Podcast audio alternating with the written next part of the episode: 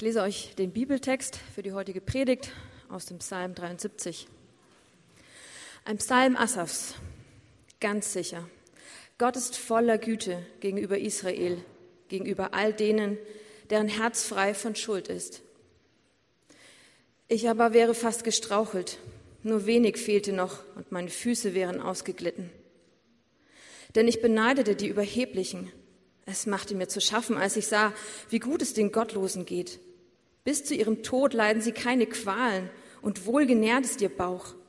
Die Mühen des täglichen Lebens kennen sie nicht und von menschlichen Sorgen werden sie nicht geplagt. Ja, sie verachten Gott, haben aber keine Sorgen und häufen auch noch Reichtum an. Ach, so habe ich wohl ganz umsonst mein Herz und meine Hände frei von Schuld gehalten. Ich werde ja doch den ganzen Tag vom Unglück geplagt. Jeder Morgen ist bereits eine Strafe für mich.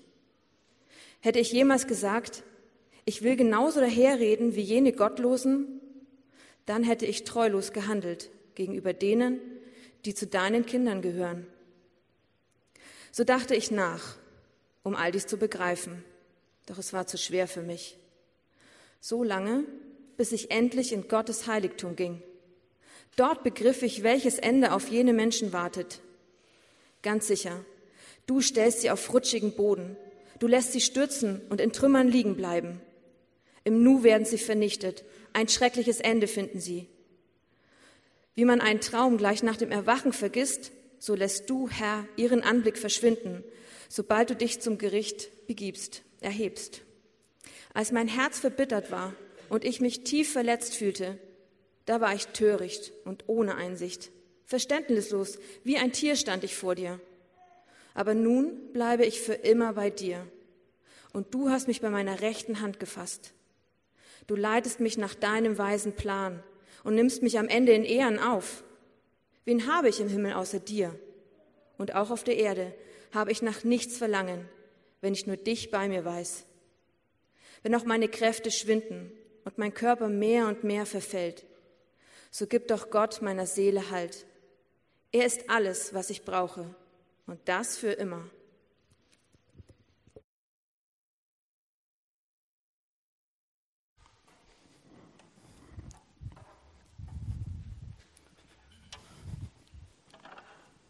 Ja, einen wunderschönen guten Morgen auch von mir. Ich würde gerne zu Beginn bevor wir uns diesen Psalm, äh, diesen ja doch auch wirklich herausfordernden Text, äh, mal etwas näher anschauen, würde ich gern zu Beginn nochmal beten.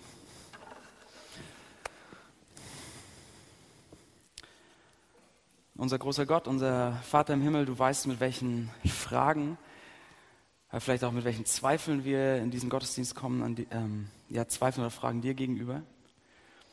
Du weißt auch, wie wir uns fühlen, wenn wir diesen Text lesen oder gelesen haben gerade. Und ich möchte dich bitten für die kommenden Minuten jetzt, dass du uns hilfst, dich besser zu verstehen, dass du uns hilfst, mehr zu verstehen, was du mit uns zu tun hast heute in Hamburg und welche Rolle auch unsere Zweifel dabei spielen können. Amen. Lass mich mal mit einer ganz einfachen Frage anfangen. Äh, wer von euch hat ein Lieblingslied? Ja, habt ihr ein Lieblingslied? Irgendwie ein Lied, das euch seit Jahren begleitet? Ein Lied, das euch irgendwie persönlich wichtig geworden ist? Habt ihr sowas? Habt ihr so ein Lied irgendwie vor Augen? Es ist ja manchmal so, man entdeckt ein neues Lied, man findet es total gut, einfach weil einem die Melodie gefällt oder der Groove oder so, die Stimmung, die das Lied erzeugt. Aber ich glaube, die Lieder, die zu unseren Lieblingsliedern werden, ja, die so uns über Jahre begleiten, die wir nach Jahrzehnten noch gerne hören, das sind meistens Lieder, die eine Geschichte erzählen. Ja, Lieder, die eine Geschichte erzählen, in der wir uns irgendwie wiederfinden.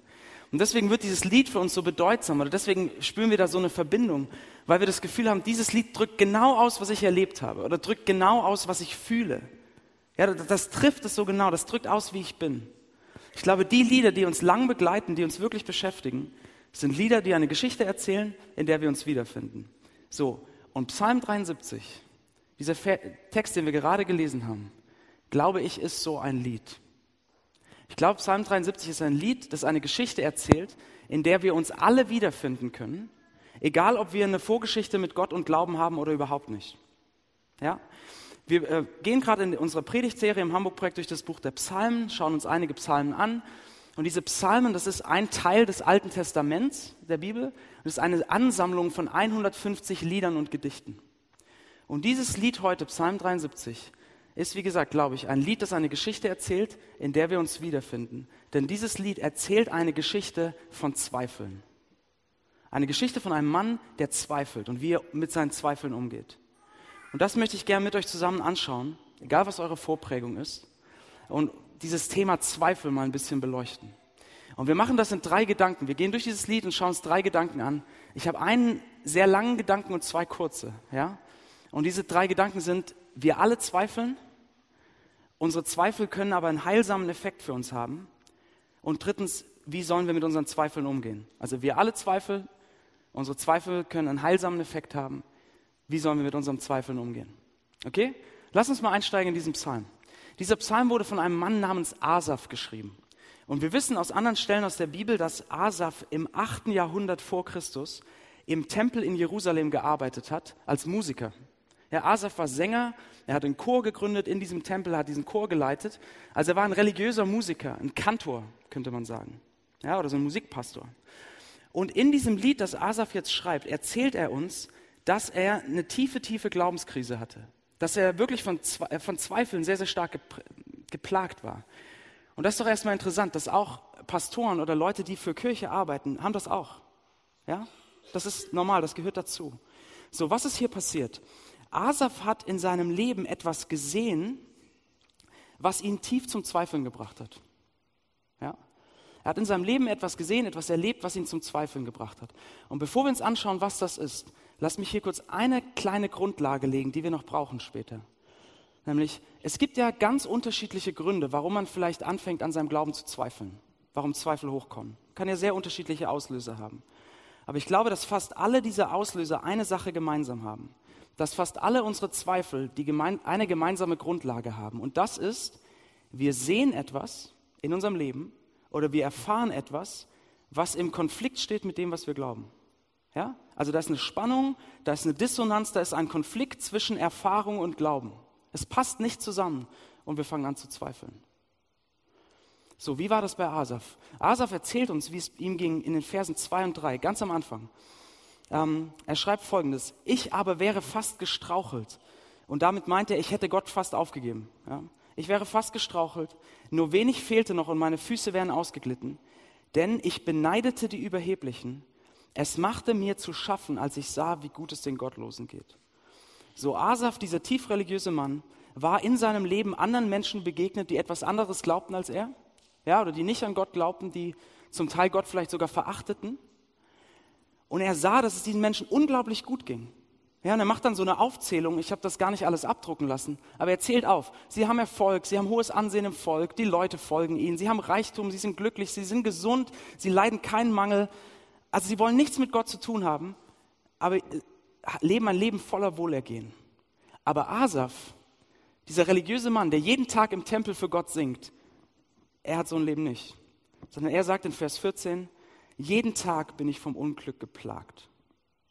Und das stürzt ihn in richtig tiefe Zweifel, denn er sagt, wie kann es sein, dass, diese, dass es diesen Leuten so gut geht und mir nicht? Was habe ich denn von meinem Glauben? Was bringt das denn alles? Ja, Gott scheint es ja nicht wirklich gut mit mir zu meinen. Wozu überhaupt noch glauben? Und dann sagt er in Vers 13, das bringt es so richtig auf den Punkt. Und er sagt, ach, dann habe ich umsonst für Gott gelebt. Ja, ich habe für Gott gelebt, aber es war alles umsonst, es war für nichts, was habe ich davon? Und Asaf ist kurz davor, alles hinzuschmeißen. Hat richtig tiefe Zweifel. Asaf war anderen Menschen begegnet, die etwas anderes glauben, denen es sehr gut damit geht, und es bringt ihn zum Zweifeln. Und ich glaube, das ist etwas, was wir heute auch kennen oder was wir heute vielleicht sogar noch stärker als Asaf erleben. Seht ihr, wir leben in Hamburg in einer säkularen Großstadt. Ja, in einer Großstadt, in der die unterschiedlichsten Lebensentwürfe und Glaubensüberzeugungen nebeneinander stehen. Und das heißt, gerade wenn ihr Christen seid, ihr begegnet jedem Tag, jeden Tag, begegnet ihr mit euren Kollegen, Freunden, Nachbarn, Familie, Leuten, mit denen ihr Sport macht. Ihr begegnet jeden Tag andere Leute, die etwas anderes glauben als ihr, die euren Glauben vielleicht auch sehr schwierig oder komisch finden. Jeden Tag. Und das kann uns schnell dazu führen, dass wir Zweifel an unserem Glauben haben. Der kanadische äh, Philosoph Charles Taylor hat vor zehn Jahren ein Buch geschrieben, das heißt Ein säkulares Zeitalter. Und er beschreibt in diesem Buch sehr ausführlich unsere heutige Zeit. Und in diesem Buch argumentiert er und sagt, dass heutzutage in einer säkularen Zeit Glaube jede Form von Glaube immer von Zweifel heimgesucht wird. Immer.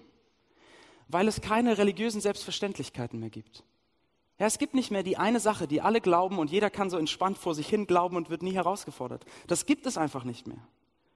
Wir treffen dauernd Leute, die etwas anderes glauben und es bringt uns zum Zweifeln. Vielleicht geht es euch da so wie Asaf, dass ihr seht, meine Kollegen, meine Nachbarn wollen nichts von Gott wissen, aber die sind erfolgreicher als ich. Die Ehe ist irgendwie glücklicher, die können sich mehr leisten, die haben mehr Geld, irgendwie alles ist unbeschwerter. Und ich muss zugeben, dass ich in den letzten Jahren genau an dieser Stelle immer wieder ins Zweifeln gekommen bin. Ich, ich war Asaf die letzten Jahre. Und zwar seht ihr, ich habe in den letzten Jahren, so letzten drei, vier Jahre, ich habe wirklich immer wieder sehr stark mit mir selbst gerungen. Ja, Dinge waren einfach anstrengend und zäh und ich war immer wieder mal niedergeschlagen und ich habe echt mit mir gekämpft. Und dann habe ich meine Nachbarn gesehen, mit denen ich gut befreundet bin. Und die sind immer so glücklich und entspannt und fröhlich und unbeschwert und ich habe das Gefühl, die fliegen so durchs Leben. Ja, egal was kommt. Und ich habe gedacht, na toll, ich habe doch Gott, ja, ich sollte doch, das sollte nicht so schwer sein, das soll, mein Leben sollte doch auch leicht, unbeschwert, immer fröhlich sein, ich habe doch Gott. Und es kamen die Fragen und es kamen die Zweifel wie, naja, Matze, weißt du, vielleicht, vielleicht ist Glauben halt doch nur so ein Phänomen, das man soziologisch erklären kann. Oder so, ein, so eine psychologische Sache. Und die Zweifel waren da und sie kamen immer wieder. Vielleicht geht es euch so auch, wie es mir ging. Aber vielleicht geht es auch so, dass die Zweifel nicht kommen, wenn ihr seht, dass es anderen besser geht, sondern wenn ihr, das Gefühl habt, dass es euch besonders schlecht geht. Ja? Ihr seid seit Jahren Christ, ihr seid vielleicht immer toll in den Gottesdienst gegangen. Und dann kommt diese eine schwere Krankheit. Oder ihr kommt von einer Schwierigkeit in die nächste. Oder, oder euer Kind wird schwer krank. Und ihr denkt, Gott, warum um alles in der Welt? Ja? All meine Freunde, die nichts von dir wissen, die haben sowas gar nicht, die kennen das nicht. Und ich kriege das alles ab. Was, was soll denn dieser Glaube? Was, was bringt mir das überhaupt noch? Oder vielleicht als letztes noch, Vielleicht ist es nicht, dass es anderen besser geht oder euch schlechter, was euch zum Zweifeln bringt, sondern dass einfach alles gleich ist. Ja? Vielleicht habt ihr viele Freunde, die äh, keine Christen sind, aber die sind alle genauso glücklich und genauso erfüllt wie ihr. Und es ist nicht so, dass denen irgendwas fehlen würde. Und es ist auch nicht so, dass die irgendwie verzweifelt nach Antworten auf die großen Fragen suchen und wissen, oh, wo finde ich diese Antworten? Überhaupt nicht. Alles ist gut, so wie es ist. Und ihr denkt, naja, wenn alles gleich ist, wer sagt denn, dass ich recht habe und nicht die? und die Zweifel kommen hoch. Wir treffen ständig Leute, die was anderes glauben als wir und es bringt uns zum Zweifeln. Und ich würde behaupten, dass jeder, der hier sitzt und Christ ist, das kennt. Oder? Wir zweifeln. Lass uns doch so ehrlich sein und das zugeben. Aber ist das Thema Zweifel, ist das wirklich etwas, womit nur Christen zu kämpfen haben? Was ist mit denjenigen von euch, wir haben auch einige Gäste heute für die Taufe und so weiter, was ist mit denjenigen von euch, die sich vielleicht gerade ganz neu mit Gott und Glaube beschäftigen? Oder was ist mit denjenigen von euch, die vielleicht sagen, nee, also ich weiß, dass ich nicht an Gott glaube oder ich würde mich als Agnostiker bezeichnen. Was ist mit euch? Was für eine Rolle spielen Zweifel in eurem Leben? Ja? Ich hatte ja zu Beginn als Grundlage gesagt, dass wir anfangen zu zweifeln, wenn wir eine Erfahrung machen, die mit unserem Glauben in Konflikt steht, was nicht zusammenpasst. Wenn, euer, wenn ihr glaubt, dass es Gott nicht gibt, ja, wenn das euer Glauben ist, eure Überzeugung, zweifelt ihr manchmal an diesem Glauben? Zweifelt ihr manchmal an dieser Überzeugung? Oder macht ihr manchmal Erfahrungen, die, die euch zum Zweifeln bringen oder die damit im Konflikt stehen? Lasst uns da mal kurz drüber nachdenken. Seht ihr, wenn, wenn, wenn wir sagen, es gibt keinen Gott, wir haben eine Welt ohne Gott, dann haben wir eine flache Welt. Ja? Und mit flacher Welt meine ich, es gibt nichts Höheres mehr, es gibt nichts Übernatürliches, nichts nichts Göttliches. Einfach alles, was es gibt, ist die Materie und die Natur. Eine flache Welt. So, aber ich kenne kaum Leute, von den Leuten, die ich kenne, die nicht an Gott glauben, ich kenne kaum Leute, die es wagen, dieser flachen Welt wirklich ins Auge zu blicken. Weil das ein furchterregender Gedanke ist. Denn die flache Welt ist eine Welt ohne jegliche Bedeutung. Ist eine Welt, in der alles, was wir sind, alles, was wir schaffen, alles, was wir hinterlassen, alles, was wir prägen, keine Bedeutung hat. Denn es ist eine Welt, in der alles und auch wir aus Zufall entstanden ist. Eine Welt, die sich entwickelt hat, in dem der Starken den Schwachen frisst. Eine Welt und ein Universum, das sich über Jahrmilliarden hindurch weiterentwickeln wird. Sonnen werden explodieren, Sonnen werden implodieren. Ich bin kein Physiker. Ähm, aber eines Tages wird die gesamte Geschichte der Menschheit nicht mehr sein als eine Fußnote, eine Randnotiz, in der Geschichte dieses sich immer weiterentwickelnden Universums. Und alles, wer wir waren, was wir sind, was wir geschaffen haben, hinterlassen haben, hat schlicht und einfach keine Bedeutung. Das ist die flache Welt. Das ist ein furchterregender Gedanke, oder nicht? Und ich glaube jetzt, und das ist der Punkt, den ich machen will, ich glaube jetzt, dass wir in unserem Leben immer wieder Erfahrungen machen, die diesen Glauben an die flache Welt herausfordern. Dass wir immer wieder Erfahrungen machen, Momente erleben, wo wir das Gefühl haben, nein, dass, dass wir und dass diese Welt sehr, sehr wohl Bedeutung hat. Dass es bedeutsam ist, was wir tun, was wir schaffen. Wir haben immer wieder diese Mo Momente. Und Charles Taylor, dieser kanadische Philosoph, hat diese Momente die so Echos einer höheren Welt genannt. Er hat gemeint, das sind wie so leise Echos von etwas, was verloren gegangen ist. Leise Echos, die uns das Gefühl geben, dass es doch mehr gibt, dass es Bedeutung gibt. Und lasst mich ganz kurz mit euch durch ein paar von diesen Echos durchrennen. Das sind zum einen Dinge, die wir fühlen, zum Beispiel Schönheit und Liebe. Ja? Warum sind wir immer wieder so bewegt von Schönheit und Ästhetik? Das, warum sind wir zum Beispiel immer wieder so bewegt von Schönheit in Musik? Ja, das Orchester spielt, wir schließen die Augen, es fühlt sich in diesem Moment einfach alles richtig an. Oder warum sind wir so bewegt von der Schönheit in der Natur? Wir stehen mit Staunen davor, ja fast ehrfürchtig, wenn wir in den Grand Canyon gucken oder am Meer sind und da hängt diese dunkle Wolke und die einzelnen Sonnenstrahlen brechen so durch. Warum packt uns das so und weckt so eine Sehnsucht in uns, dass es davon doch mehr geben müsste? Ja, und wir haben immer so eine Melancholie, weil wir wissen, diese Schönheit, das ist nur so ein Moment und dann sehen wir wieder nur die dunkle Wolke und den Regen. Warum fasziniert uns Schönheit? Eine flache Welt gibt keine wirklich befriedigende Antwort darauf. Oder warum finden wir Liebe so bedeutsam? Seht ihr, in einer flachen Welt hat Liebe keine tiefe Bedeutung. Natürlich, Liebe tröstet uns, Liebe gibt uns temporäres Glück im Angesicht der Bedeutungslosigkeit. Aber in einer flachen Welt ist Liebe, das sind neurochemische Reaktionen in unserem Gehirn, die so ablaufen, weil wir evolutionär so geprägt sind. Ja? Und doch haben wir doch das Gefühl, wenn wir an die Liebe zu einem guten Freund denken, Liebe zu einem Partner, Liebe zu einem Kind, haben wir doch das Gefühl, dass, das, dass es eigentlich nichts Bedeutsameres gibt als das. Schaut euch allein an, welche Rolle Liebe in der Kunst spielt, wie bedeutsam wir das finden. Also wir haben diese Echos, diese Gefühle von Bedeutsamkeit in dem, was wir fühlen, Schönheit und Liebe, und wir haben sie in dem, wofür wir uns einsetzen. Menschenwürde, Gerechtigkeit. Seht ihr, diese tiefe Überzeugung, dass die Würde und der Wert des Menschen unantastbar ist, dass das etwas ist, was für alle Zeiten feststehen muss, was nicht hinterfragt werden darf. Woher haben wir das? In einer flachen Welt in der alles aus Zufall sich entwickelt hat, warum soll der Mensch besonders sein? Warum? Oder Gerechtigkeit, ja, für die wir streben, dass wir sagen, die Welt so wie sie ist, ist nicht so wie sie sein sollte. Nein, wir wünschen uns, wir träumen von einer Welt, in der jeder Mensch ein Leben in Fülle haben kann. Woher soll das kommen? Ja, dieses Gefühl, wie Martin Luther King es gesagt hat, dass die lange Geschichte des Universums sich am Ende in Richtung Gerechtigkeit drehen wird. Woher kommt das? In einer flachen Welt, die sich entwickelt, in der der Starke den Schwachen frisst, haben wir keine Grundlage, von so einer Gesellschaft zu träumen. Und doch fühlen wir das. So der Punkt, den ich machen will, ist, Leute, das, was wir fühlen, Schönheit und Liebe, das, wofür wir uns einsetzen, Menschenrechte, Menschenwürde, Gerechtigkeit, fühlt sich das alles nicht so viel bedeutsamer an, als die flache Welt es zulässt. Kennt ihr diese Momente, Hört ihr diese Echos, wie Taylor sie nennt? Und wenn ja, was macht ihr damit? Lasst ihr sie an euch ran. Lasst ihr zu, dass diese Echos euren Glauben hinterfragen. Lasst ihr zu, dass sie euch ins Zweifeln bringen. Ins Zweifeln an diesem Glauben, dass es Gott nicht gibt. So, das ist unser erster, wie gesagt, sehr langer Gedanke. Wir alle zweifeln. Zweifel ist ein Thema, das mit uns allen zu tun hat, egal ob ihr Christen seid oder ob ihr säkular seid. Lass uns doch so ehrlich sein, das zuzugeben, dass wir alle zweifeln, alle solche Momente haben. Das erste sehr lange Gedanke, lass uns zu dem zweiten Gedanken kommen. Und das ist nämlich, wenn wir diesen Psalm, dieses Lied weiterlesen, dann sehen wir, dass unsere Zweifel einen heilsamen Effekt für uns haben können. Dass unsere Zweifel was Gutes bewirken können. Ja? Lass uns das anschauen. Wenn man dieses, diesen Psalm liest, hat man eigentlich das Gefühl, dass es wie ein Lied mit zwei Strophen ist. Am Anfang in der ersten Strophe sozusagen sehen wir, Asaf zweifelt, Asaf ist verzweifelt, er hat diese Krise. Aber dann lesen wir weiter in den, im zweiten Teil des äh, Liedes und wir sehen was ganz anderes.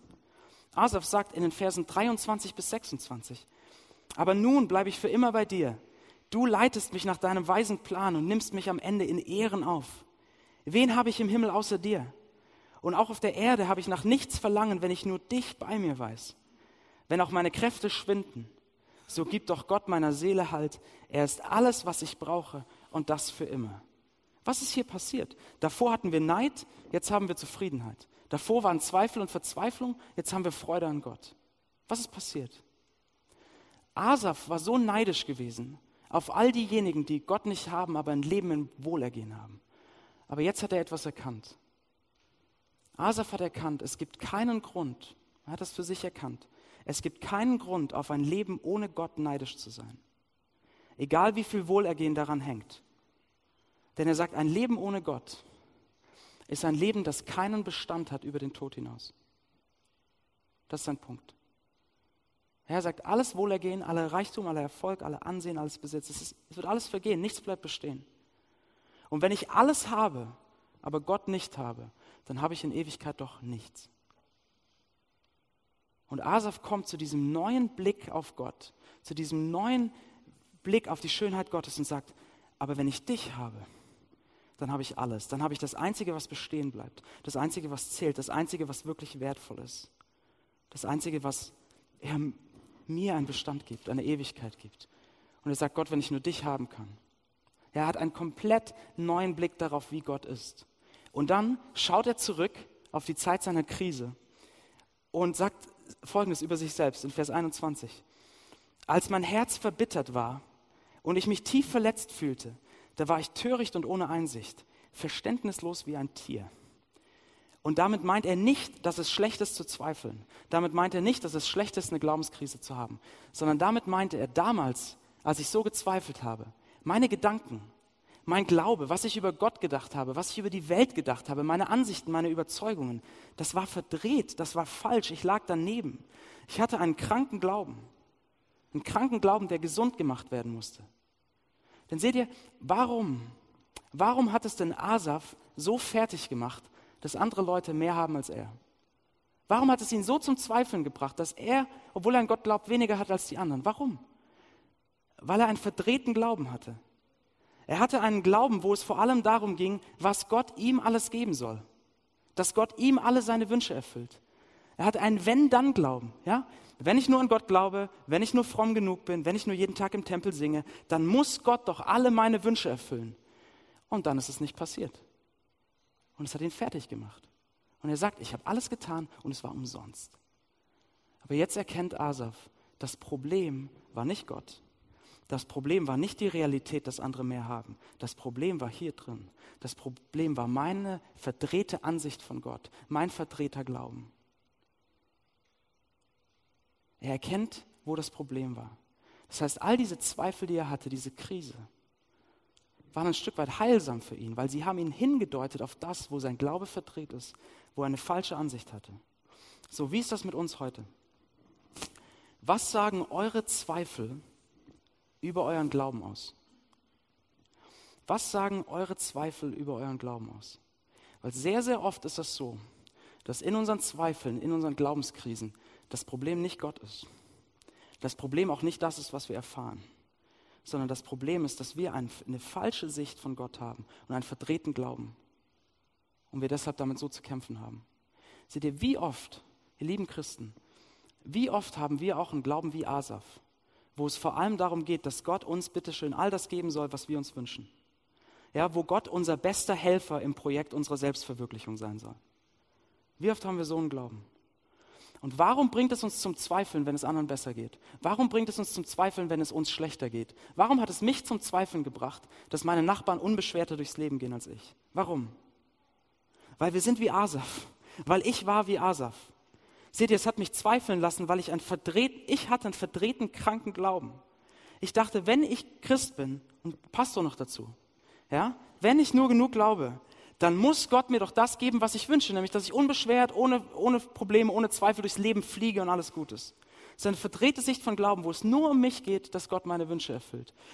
Aber es war nicht nur so eine verdrehte Sicht von Glauben, es war auch eine verdrehte Sicht von Gott. Denn wenn ich so denke, Gott, gibst du mir auch genug? Ja, gibst, erfüllst auch immer meine Wünsche? So eine Sicht ist keine Sicht, die glaubt, dass Gott gut ist. So eine Sicht glaubt Gott, glaubt nicht, dass Gott es wirklich gut mit einem meint. sondern so eine Sicht hat ein Gottesbild von einem Gott, der immer wieder neu beweisen muss, dass er wirklich gut ist, indem er mir das gibt, wofür ich bete und was ich haben will. Und wenn nicht, ja, dann ist er vielleicht nicht so gut. Das ist eine verdrehte Sicht von Gott, eine kranke Sicht von Gott. Leute, was sagen eure, eure Zweifel über euren Glauben aus? Deshalb, wenn ihr zweifelt, wenn ihr eine Krise habt, schiebt die Zweifel nicht weg, sondern geht diesen Zweifeln nach. Grabt nach. Und vielleicht findet ihr als Ursache eures Zweifels etwas, wo euer Glaube verdreht war, wo eure Sicht von Gott krank war. Unsere Zweifel, unsere Krisen sind oft wie so ein Fieber, könnte man sagen. Ein Fieber, das die Krankheit unseres Herzens bekämpft. Das ein Symptom ist für das, was in unserem Glauben verdreht ist. Es ist nicht schön, es ist nicht angenehm, es macht keinen Spaß, aber es ist heilsam. So, das war die Anwendung für euch, die ihr Christen seid. Was ist mit euch, die ihr sagt, ich, ich glaube nicht an Gott? Ich hatte euch vorhin gefragt, ob diese Echos, wie Taylor es nennt, ob ihr das an euch ranlasst. Und ob es euch vielleicht dazu bringt, auch mal an euren Überzeugungen zu zweifeln, sie zu hinterfragen. Wenn ihr das tut, angenommen, ihr lasst das zu, dann macht das Gleiche wie die Christen. Geht eurem Zweifel nach. Schiebt ihn nicht weg, sondern geht ihm nach forscht, was darunter liegt und schaut, woher dieser Zweifel kommt. Seht ihr, wenn ihr immer wieder diese Momente von Bedeutsamkeit erlebt, die aber anscheinend mit eurer Prämisse, dass es Gott nicht geben kann, in Konflikt stehen, wenn ihr immer wieder diese Momente der Bedeutsamkeit erlebt, vielleicht wird es irgendwann Zeit, die Prämisse zu hinterfragen. Geht eurem Zweifel nach. Und vielleicht kommt ihr, vielleicht kommt ihr auch durch euren Zweifel an den Punkt, dass ihr seht, ja, meine Überzeugung war auch verdreht an einer Stelle. Also wir alle zweifeln, aber unsere Zweifel können heilsam sein, weil sie uns zeigen, wo unsere Sicht verdreht ist. Lass uns zu unserem letzten Gedanken kommen. Und das ist, wie sollen wir jetzt mit unseren Zweifeln umgehen? Ja, wir haben gesehen, dass Asaf absolut verändert wurde. Am Anfang, Asaf war voller Zweifel, voller Krise. Am Ende, er hat einen neuen Blick auf Gott und er hat neue Freude. Wie ist das geschehen? Und wie könnten wir das auch erleben? Asaf erzählt uns, wie das geschehen ist bei, bei ihm. In einem kleinen Vers in der Mitte des Psalms in Vers 17. Da schreibt Asaf nämlich folgendes. So dachte ich nach, um all dies zu begreifen, doch es war zu schwer für mich. Ja, er ist am Hadern, er ist am Kämpfen. So lange, bis ich endlich in Gottes Heiligtum ging. So, was hat Asaf getan, als er mitten in den Zweifeln steckte, mitten in der Krise? Er ist ins Heiligtum gegangen, also in den Tempel. Und der, der Tempel ähm, in Jerusalem war für die Juden der Ort von Gottes Gegenwart. Es war der Ort, wo sie Gott begegnet sind in Gebet, in Anbetung. Das heißt, im Moment seines, seiner tiefsten Zweifel geht Asaf nicht von Gott weg, hält sich nicht fern von ihm, sondern er geht gerade zu Gott hin. Er bringt seine Zweifel zu Gott, all seine Fragen, all seine Verständnislosigkeit, all seine Krise, er bringt es zu Gott. Und dort im Tempel, im Gebet oder in der neuen Ausrichtung, Beschäftigung mit Gott, bekommt er diesen neuen Blick diesen neuen Blick, der ihm zeigt, wie Gott wirklich ist, nämlich dass Gott gut ist, dass Gott es gut mit ihm meint, unabhängig wie seine Umstände sind. So, wie könnten wir das auch erleben, diesen neuen Blick auf Gott zu bekommen? Wie könnten wir ja, diesen neu sehen, wie gut Gott wirklich ist? Wo sollen wir mit unseren Zweifeln hingehen? Äh, wir sollten das Gleiche machen, was Asaf getan hat. Dass wir unsere Zweifel nehmen und sie zu Gott bringen. Und wir haben an dieser Stelle haben wir es sogar besser als Asaf. Denn wir haben nicht einfach nur irgendein Gebäude, zu dem wir gehen können, irgendein Tempel. Nein, wir haben eine Person, zu der wir gehen können. Wir haben eine Person, bei der wir sehen, wie unglaublich gut es Gott mit uns meint. Wir haben eine Person, die uns zeigt, dass Gott gut ist und es gut mit uns meint, unabhängig wie unsere Umstände sind. Und diese Person ist Jesus Christus. So, warum, warum bekommen wir bei Jesus diesen neuen Blick darauf, wie gut Gott ist? Weil wir bei Jesus sehen, dass Gott es so gut mit uns meint, dass er alles gibt. Ja, die Bibel erzählt uns, dass wir alle, egal was euer Hintergrund ist, dass wir alle an Gott nicht nur gezweifelt haben, sondern dass wir Gott ganz konkret nicht gewollt haben. Ja, wir wollten selbst im Zentrum unseres Lebens stehen. Oder wir wollen selbst im Zentrum unseres Lebens stehen. Wir wollten keinen Gott haben. Und wir haben uns von diesem Gott, der, der uns erdacht hat, so weit entfernt, dass es keine Möglichkeit mehr gab, zu ihm zurückzukommen. Es sei denn, jemand bringt uns nach Hause. Und die Geschichte von Jesus Christus, die gute Nachricht, ist die Geschichte von der Person, die uns nach Hause bringt zu Gott. Nämlich, dass Gott Mensch wird in Jesus und den weitesten Weg geht, den Weg, der bis ans Kreuz führt, an einen Tod voller Leid, voller Qual. Er nimmt den Tod auf sich, um uns ein Leben mit Gott zu geben. Das ist, worum es bei Jesus geht. Sonst lass uns für einen Moment das anschauen. Wenn das wirklich stimmen sollte, wenn das stimmt, dass Jesus Christus für uns gestorben ist, wenn er bereit war, den Tod auf sich zu nehmen, um uns nach Hause zu Gott zu bringen, wenn er bereit war zu sterben, um uns bei sich zu haben, dann verschwindet die Frage, ob Gott es wirklich gut mit uns meint, wenn ich das und das und das in meinem Leben nicht habe, aber die anderen haben das. Diese Frage verschwindet. Denn die Frage, ob Gott es gut mit uns meint, ist beantwortet. Sie ist beantwortet am Kreuz. Gott meint es so gut mit uns, dass er bereit war, für uns zu sterben. Und die Frage, ob Gott mir denn auch genug gibt, verschwindet auch. Denn er hat am Kreuz alles gegeben. Ich sehe am Kreuz, dass, dass Gott mich so sehr liebt, dass Jesus Christus für mich stirbt. Dass er es so gut mit mir meint, dass Jesus Christus für mich stirbt. Dass ich ihm so wertvoll bin, dass Jesus Christus für mich stirbt. Und ich bekomme einen neuen Blick auf Gott. Meine verdrehte Sicht von Gott, die fragt, bist du wirklich gut, wird zurechtgerückt. Mein kranker Glaube wird gesund gemacht. Und ich sehe, Gott ist wirklich gut. Er ist voller Güte und Liebe. Und diese Güte und Liebe gilt mir, egal, unabhängig davon, wie meine Umstände sind, ob andere mehr haben oder weniger als ich. Diese Güte und diese Liebe gilt mir. Und sie gilt mir auch dann, wenn ich zweifle. Auch dann, wenn ich total an Gott zweifle. In der Bibel ist es immer wieder so, dass die zwölf Jünger von Jesus, die drei Jahre lang jeden Tag mit Jesus verbracht haben, an ihm zweifeln, es nicht glauben können. Es war nie einfach, das zu glauben. Und was macht Jesus? Er kommt immer und immer wieder zu ihnen. Er nimmt sie immer wieder an. Er ist immer wieder geduldig mit ihnen und zeigt ihnen immer wieder, Leute, so gut bin ich, so gut meine ich es mit euch. Bleibt bei mir. Seine Güte und Liebe gilt uns auch, wenn wir zweifeln. Und deshalb zum Ende die letzte Frage. Wohin sollten wir gehen mit unseren Zweifeln? Zu ihm.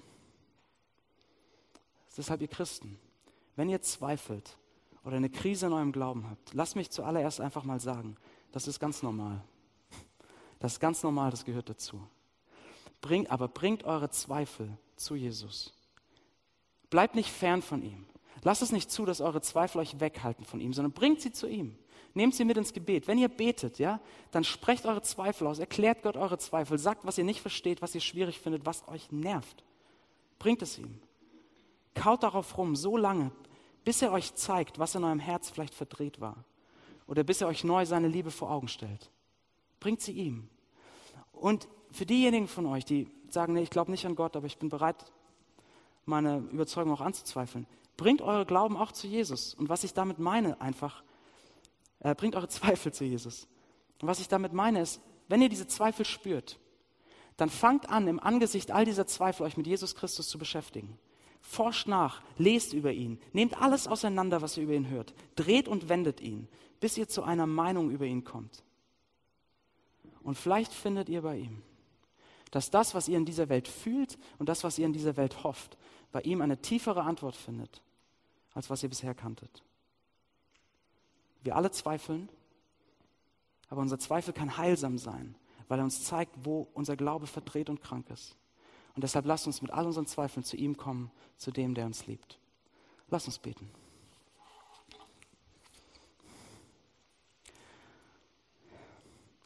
Jesus Christus, du bist derjenige, der uns zeigt, dass Gott gut ist und dass Gott auf unserer Seite ist und dass Gott es gut mit uns meint, ein für alle Mal. Dein Kreuz hat es ein für alle Mal in der Geschichte festgeschrieben, wie sehr du uns liebst. Und Jesus, du kennst all unsere Zweifel. Alles, wo wir das nicht glauben können, was du sagst über dich oder wo wir, da, wo wir damit zu kämpfen haben. Und du siehst auch all die Punkte in unserem Herzen und in unserem Glauben, wo wir verdreht sind wo wir eine Sicht von dir haben, die, die nicht stimmt, die verdreht und krank ist. Aber ich danke dir, Jesus, dass du so geduldig mit uns bist, dass du so gut und so liebevoll bist, auch wenn wir so viel zweifeln. Bitte zeig uns neu, führ uns neu vor Augen, wie sehr du uns liebst. Führ uns neu vor Augen, wie gut du es mit uns meinst. Und gib uns einen neuen Blick auf Gott.